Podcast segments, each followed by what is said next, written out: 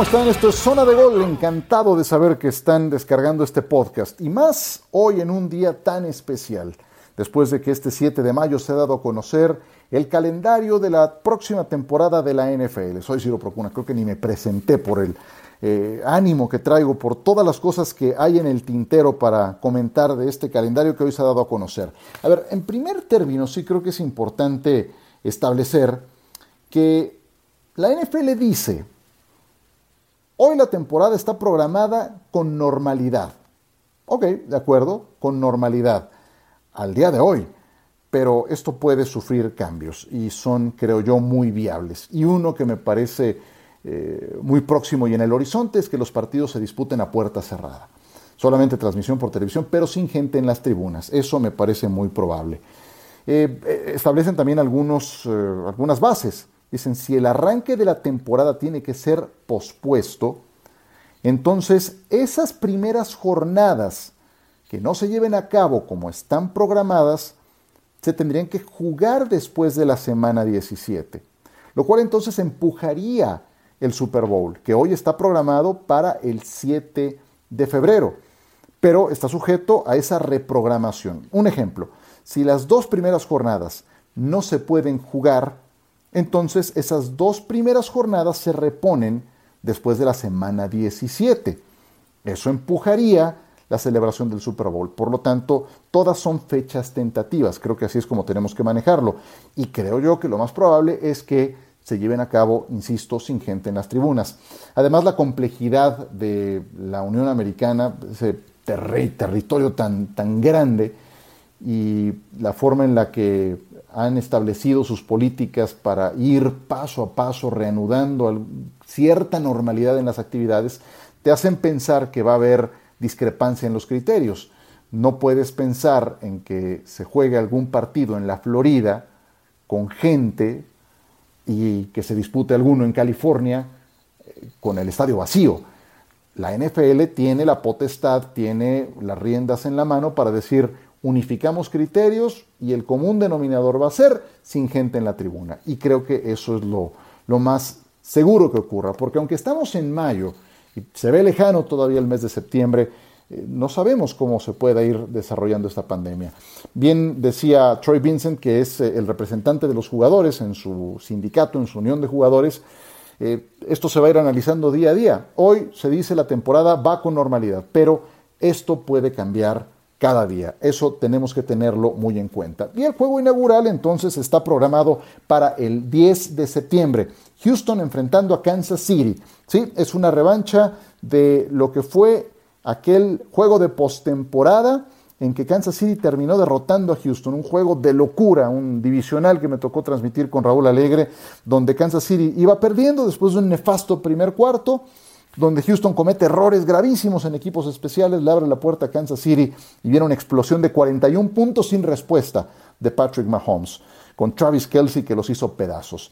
Bueno, Kansas City hoy es un mejor equipo que aquel que le ganó a Houston, es el campeón defensor, sigue estando Andy Reid, siguen teniendo al más valioso del Super Bowl, a Patrick Mahomes, y del otro lado Houston, Houston tiene un buen coach, bueno a secas, que a su vez es gerente general, el coach O'Brien, y que como gerente general deja mucho que desear. Houston no tiene a su arma más peligrosa, que es de Andrew Hopkins, se fue del equipo, va y despídanlo, se fue y no está más. Así es de que Houston, que todavía no se repone de esas bofetadas que le dio Kansas City, estará enfrentando a los Chiefs el 10 de septiembre en la jornada inaugural. ¿Qué tal el calendario de Monday Night Football? Me parece fantástico, no, no es por nada, pero creo que es el mejor que ha tenido ESPN en Monday Night Football en tranquilamente década y media. Lo platicaba con John Sutcliffe en NFL Live y coincidía. Miren que si alguien está empapado de Monday Night es justamente John. Miren, nada más repasemos las primeras cinco semanas. Jornada 1. Pittsburgh. Es un lujo tener a los Steelers en Monday Night Football. Bueno, Pittsburgh visitando a los gigantes. El segundo de la jornada, Titanes de Tennessee, que llegó a la final de la conferencia americana contra los Broncos de Denver, que van a ser contendientes. Segunda semana, Drew Brees y los Santos de Nueva Orleans estrenando el estadio de los Raiders en Las Vegas. ¿Qué tal? Septiembre 28, semana 3, Lamar Jackson recibiendo a Patrick Mahomes, los últimos dos jugadores más valiosos de la NFL frente a frente. Semana 4, 5 de octubre, Matt Ryan y los Falcons visitando a Aaron Rodgers y los empacadores de Green Bay. Octubre 12, semana 5, nuevamente Drew Brees esta vez recibiendo a los Chargers. Y así uno continúa. Y en la siguiente jornada, los Cardinals de Kyler Murray contra los Vaqueros de Dallas en Arlington. En fin, es un gran calendario el de Monday Night Football. Sería muy largo repasarlo completo, pero entre otras cosas, dos veces están los Steelers. La segunda vez será enfrentando a los Bengalíes de Cincinnati. Sobre el cierre se tiene a los Patriotas de Nueva Inglaterra. Dos veces estarán los Patriots. En fin, un gran calendario el de Monday Night Football. ¿Qué particularidades me parece importante señalar? A ver, calendario de Tampa Bay. Todo mundo pendiente de lo que ocurra con Tom Brady y los Buccaneers. Muy bien, pues eh, los Bucaneros junto con San Francisco, Green Bay y Nueva Inglaterra tienen cinco juegos en horario estelar. Cinco. Juegos en horario estelar son los nocturnos. Jueves por la noche, domingo por la noche, lunes por la noche. Eh, los Bucaneros récord en la franquicia, cinco juegos en horario estelar, además en un lapso de siete semanas.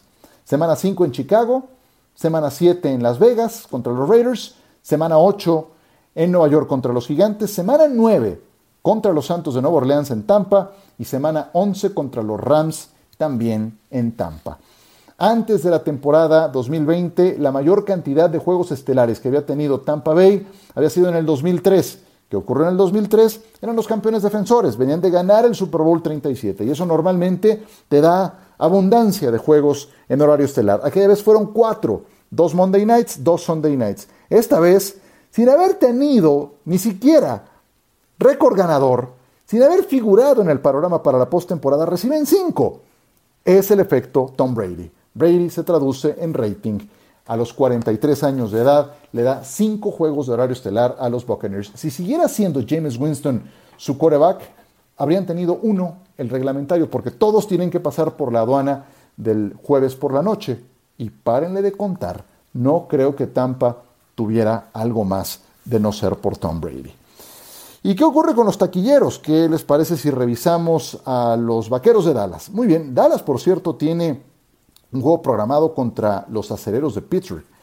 Y bueno, ustedes saben que el fútbol americano eh, empezó a tomar mucho auge en México y a lo mejor solamente los veteranos como yo, que tenemos, yo tengo 46 años y me tocó eh, pues ver el fútbol americano en la década de los 70, reconocemos una gran rivalidad entre Pittsburgh y Dallas. Son en Estados Unidos dos equipos que tienen o que dan por ellos mismos mucho rating. Pero tampoco es que sea una rivalidad como la de los Ravens y los Steelers. Yo creo que Dallas, antes de reconocer en Pittsburgh a un gran rival, reconoce a los divisionales, a Filadelfia, a los gigantes, a Washington como, como eh, odio deportivo. Pero bueno, aquí por los antecedentes de los tiempos de Bradshaw, de Lynn Swan, de Franco Harris, por un lado, de Roger Staubach, eh, Drew Pearson y compañía en la época de Tom Landry, eh, y que se enfrentaron en dos Super Bowls en los 70 y luego uno más en eh, la edición 30 en Tempe, Arizona, pues reconoce una gran rivalidad entre estos dos equipos muy populares en México. Bueno, hay fecha. 8 de noviembre estarán enfrentándose estos dos equipos. ¿Qué hay con Dallas? A ver, Dallas se presenta el 13 de septiembre. Primer Sunday Night Football en Los Ángeles ante los Rams. No es casualidad, no es casualidad. Todo está conectado. Si alguien apoyó la mudanza de los Rams a Los Ángeles, fue Jerry Jones. Porque aún entre los multimillonarios que son propietarios de franquicias, hay gente más poderosa, hay gente que aglutina. Y uno de ellos es Jerry Jones. Si alguien influyó para que se diera luz verde a la mudanza de los Rams de San Luis a Los Ángeles fue Jerry Jones, porque su gran amigo es Stan Kroenke, otro multimillonario el primer juego de pretemporada de los Rams en el Memorial Coliseum fue de los Vaqueros de Dallas. Y entonces el primer juego en su nuevo estadio tenía que ser con los Vaqueros de Dallas. Es el premio cuando te gastas una fortuna en un estadio como el de los Rams. Así es de que 13 de septiembre, primer Sunday Night Football en el estadio nuevo de los Rams, se estará llevando a cabo contra los Cowboys.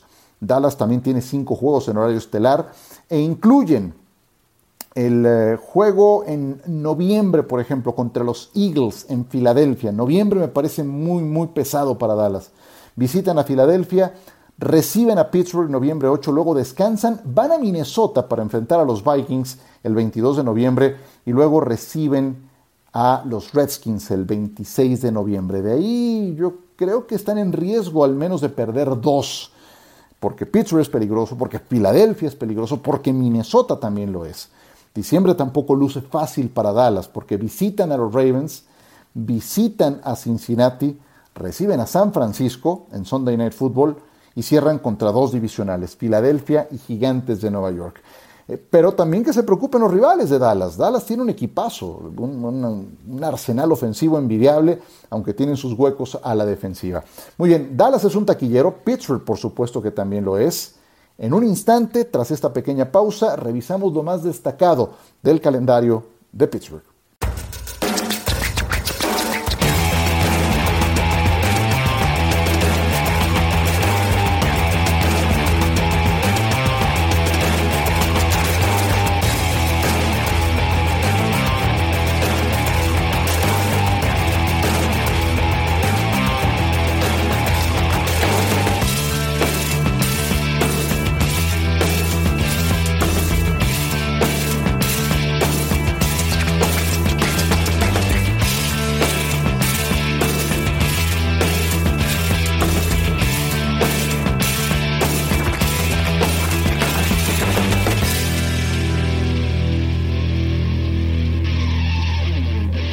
De vuelta con ustedes en zona de gol. Pittsburgh estará iniciando la temporada lunes por la noche, ya lo habíamos mencionado, ante los gigantes de Nueva York. Luego tienen un par de juegos en casa contra Denver y contra los Tejanos de Houston. Pero a ver, ¿qué es lo que más me llama la atención o las fechas que tenemos que tener en cuenta de los Steelers? Porque sería muy largo repasarlo completo. En la semana 7 visitarán Baltimore. Gran rivalidad. Al mediodía se estarán enfrentando estos dos. Se reencuentran con Lamar Jackson, así es de que es un juego que hay que ver. Después tienen semana de descanso. La semana 8 será de descanso para los acereros de Pittsburgh, para después, en la semana 9, enfrentarse a los vaqueros en Dallas. Son dos juegos de visita que si fueran en semanas consecutivas eh, serían muy, pero muy complicados para Pittsburgh. Siguen siendo complicados, pero a la mitad tienen una semana de descanso. Esa semana extra para reponer piezas, lesionados, preparar mejor el partido, le puede favorecer a Pittsburgh y equilibrar el partido contra los Vaqueros de Dallas, que será en Arlington, 8 de noviembre. En condiciones normales este partido pues tendría una gran derrama económica y, y de un imán turístico importante de nuestro país. Pero pues para cómo están las cosas, eh, no sé, pues yo tengo muchas reservas en cuanto a ver cómo, cómo se comporta eso. Pittsburgh va a volver a enfrentar a Baltimore en la semana 12, eh, después en el cierre tendrá a Indianapolis en la semana 16 y en la semana 17 a los Cafés de Cleveland jugando en condición de visitantes. Sería muy largo, muy extenso eh, repasar el calendario de todos los equipos. Yo les invito a que visiten la página de espn.com, ahí están por semanas por eh, Monday Night, por Sunday Night, desde luego por equipos, pero algo que no quisiera dejar de señalar es lo que pasa con los eh, Patriotas de Nueva Inglaterra. Nueva Inglaterra, que aunque ya no está Brady, es un equipo que no podemos perder de vista. Yo sé que hay muchas dudas en su quarterback, que no hemos visto a Jared Stidham, pero yo les concedo el beneficio de, considerarlos todavía contendientes. ¿Por qué? Por Belichick, punto. Pero se les fue Van Noy, se les fue Chandler Jones y se les fueron varios. Eso ha ocurrido muchas veces en el pasado y siempre encuentran las piezas para corregirlo. ¿Siguen teniendo juego terrestre? Sí, tienen buen juego terrestre. La línea ofensiva es decente, es por encima del promedio. Van a ser contendientes los Patriotas de Nueva Inglaterra, ya lo verán. Pero ojo con lo que tienen en diciembre. Diciembre se supone que es el mejor mes de los Patriotas, ¿no es cierto? Eh, en, noviembre, diciembre nos tienen acostumbrados a que ahí toman un segundo aire y se vuelven invencibles. Bueno, tienen tres visitas de manera consecutiva. Ojo con esto. Van a visitar a los Chargers un domingo, para ser exactos el 6 de diciembre. Imagínense, Boston está al noreste y van a California, es de lado a lado, de costa a costa. Un domingo juegan contra los Chargers en Los Ángeles. El siguiente jueves por la noche juegan contra los Rams también en Los Ángeles. O sea, se van a quedar en California. Y después de ese juego estarán viajando de regreso a casa para después visitar a Miami. Es otro viaje, hasta, hasta el sur de la Florida. Tres visitas consecutivas, 6 de diciembre, 10 de diciembre, 20 de diciembre para los Patriotas. Eh, tres juegos que tienen su grado de dificultad por ellos mismos, además, porque son equipos con, con, talento y además el cierre contra un divisional que fue Miami, que les ganó también en diciembre del año pasado. Y ahí se les fue el segundo sitio de la siembra, se acordarán y ahí lo, lo, tomó Kansas City y la historia la conocemos. Entonces me, llama la atención eso para unos Patriotas que volverán a estar mucho en prime time y que yo creo que sí van a ser contendientes. Pues así las cosas, eh, disfruten el calendario, de verdad es, es parte de, del inicio de, la temporada, yo sé que falta mucho y hoy se sigue viendo muy lejano, pero ya tenemos al menos ese calendario, no, no, va, no va a sufrir cambios en cuanto a rivales y todo eso, sí se pueden reprogramar algunas fechas por lo ya expuesto y tendremos que seguir paso a paso el desarrollo de esta pandemia y cómo se va conteniendo. Pero no descarten eso, lo más probable es que sea a puerta cerrada que veamos una buena cantidad de partidos. Yo sé que es prematuro, pero así apunta la lógica. Gracias por descargar este capítulo de Zona de Gol. Estaremos de regreso la próxima semana. Por ahora me despido. Ciro Procuna, cuídense mucho y hasta la próxima.